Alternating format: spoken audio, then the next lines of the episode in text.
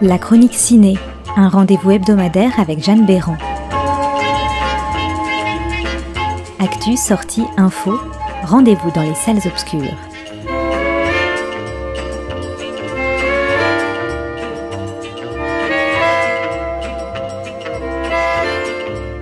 Bonjour à toutes et à tous. Cette semaine, je vous parle de deux films américains à l'affiche le mercredi 13 février. D'abord Vice d'Adam McKay, qui retrace la carrière incroyable de Dick Cheney, entouré de Christian Bale, Amy Adams ou encore de Steve Carell. What do you say? I want you to be my VP. I want you. You're my vice. Well, George, I, uh, I'm the CEO of a large company. And I have been Secretary of Defense. And I have been White House Chief of Staff. The Vice Presidency is a mostly symbolic job. Uh-huh. However, if we came to a uh, different understanding, I can handle the more mundane jobs, overseeing bureaucracy, military, energy, and uh, foreign policy. Yeah, right. I like that. Vice a déjà obtenu deux Golden Globes, celui de la meilleure comédie et celui du meilleur acteur dans une comédie pour Christian Bale.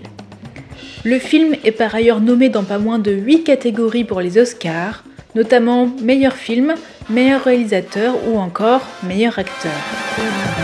Alors Vice se concentre donc sur la vie de Dick Cheney, ce fin connaisseur des arcades du pouvoir américaine qui a réussi sans faire de bruit à se faire élire vice-président aux côtés de George W. Bush. Devenu l'homme le plus puissant du pays, il a largement contribué à imposer un nouvel ordre mondial dont on sent encore aujourd'hui les conséquences. Le réalisateur Adam McKay s'est réellement plongé dans la vie de Dick Cheney en faisant de longues recherches sur cet homme fascinant et insaisissable. En parallèle, il a lu tout ce qu'il a pu trouver sur le thème du pouvoir. En travaillant ainsi son sujet, Adam McKay avait comme objectif d'écrire un scénario qui allait au-delà de ses opinions politiques afin d'aborder des thèmes universels. Selon lui, c'était en effet un chapitre majeur de l'histoire politique américaine qui n'avait jamais vraiment été exploré au cinéma. C'est Christian Bale qui interprète l'ancien vice-président des États-Unis, prestation pour laquelle il a donc déjà obtenu une récompense, le Golden Globes de meilleur acteur, et il est par ailleurs favori dans la course aux Oscars. When you have power, people will always try to take it from you, always.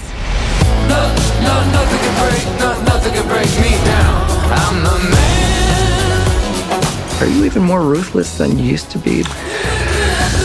First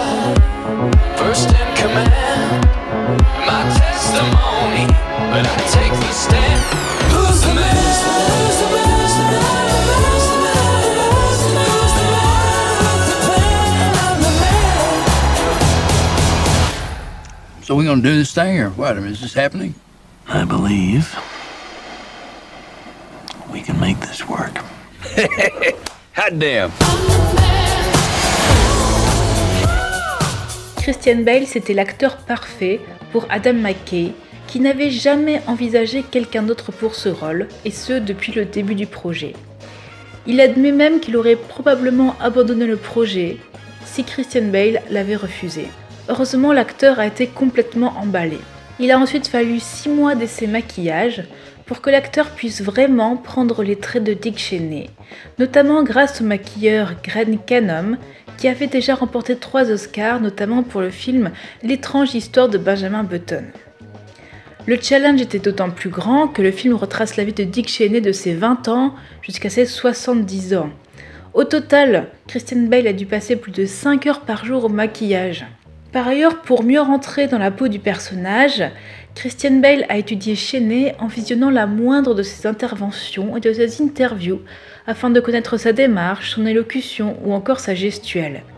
Bref, une transformation complète. Alors avec Vice, Adam McKay ne s'est pas contenté de faire un simple biopic.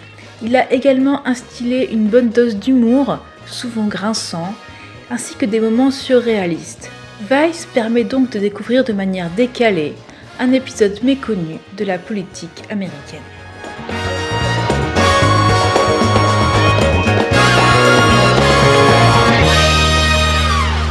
Mercredi 13 février sort également Long Way Home, le premier long métrage de Jordana Spiro après une longue carrière d'actrice, avec dans les rôles principaux Dominique Fishback et Tattoo Marilyn.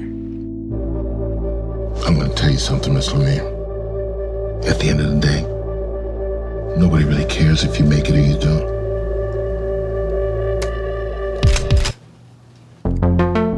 Two minutes. Sign here and here.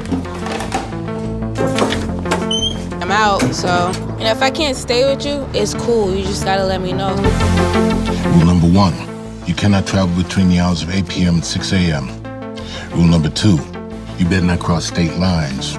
Rule number three, you report here for your weekly drug drop tomorrow. Violate one thing on that list, and you're back inside. Le film a obtenu le prix du jury au Festival de cinéma américain de Deauville, ainsi qu'un prix au Festival du film de Sundance. Déjà un beau palmarès donc pour une première réalisation. Long Way Home s'attache à la jeune Angel, 18 ans, qui sort tout juste de prison. Là, elle retrouve sa petite sœur, Abby, dans sa famille d'accueil à Philadelphie. Malgré leur profonde complicité, le drame qui les a séparés a laissé des traces. Avant de tourner la page, Angel sait qu'elle doit se confronter au passé et convainc Abby de l'accompagner dans son périple. Ensemble, elles prennent la route, sans mesurer ce qui va provoquer chez elles ce retour aux sources. Cela faisait plus de dix ans que Jordana Spiro réfléchissait à ce projet. En effet, elle avait eu cette idée alors qu'elle travaillait au contact de jeunes venant de milieux défavorisés, se sentant complètement perdus dans leur vie, notamment car ils n'avaient pas la possibilité de trouver des soutiens familiaux ou amicaux.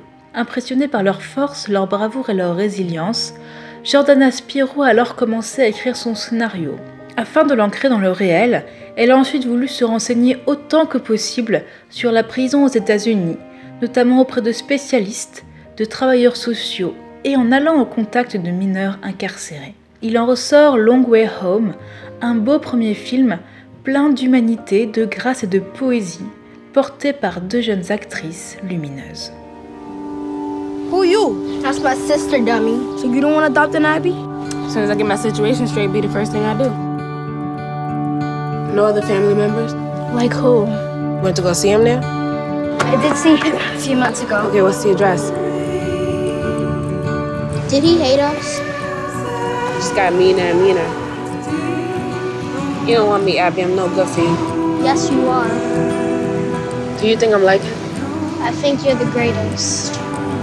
I want to do something with my life, but every time I try, there's always something. You're bitching the fuck up and you act like you're the only one alone. She used to say that the cars in the night could sound like the ocean. I keep trying. Every time I close my eyes, all I see is you.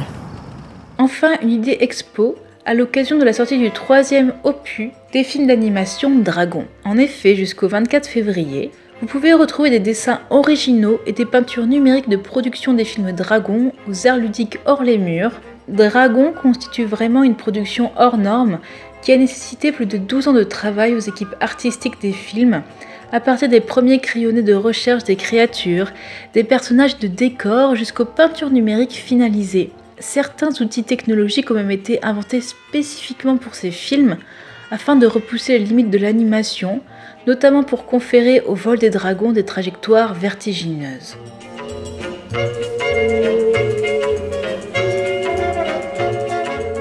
C'est pourquoi le Musée des Arts Ludiques propose l'exposition L'épopée artistique de la trilogie Dragon jusqu'au 24 février, avec près de 200 œuvres traditionnelles ou numériques, commentées sur des écrans par l'ensemble de l'équipe artistique et de production des films, à travers des interviews inédites réalisées spécialement pour l'exposition.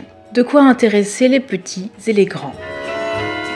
Alors je vous souhaite une très bonne semaine et à bientôt dans la chronique ciné.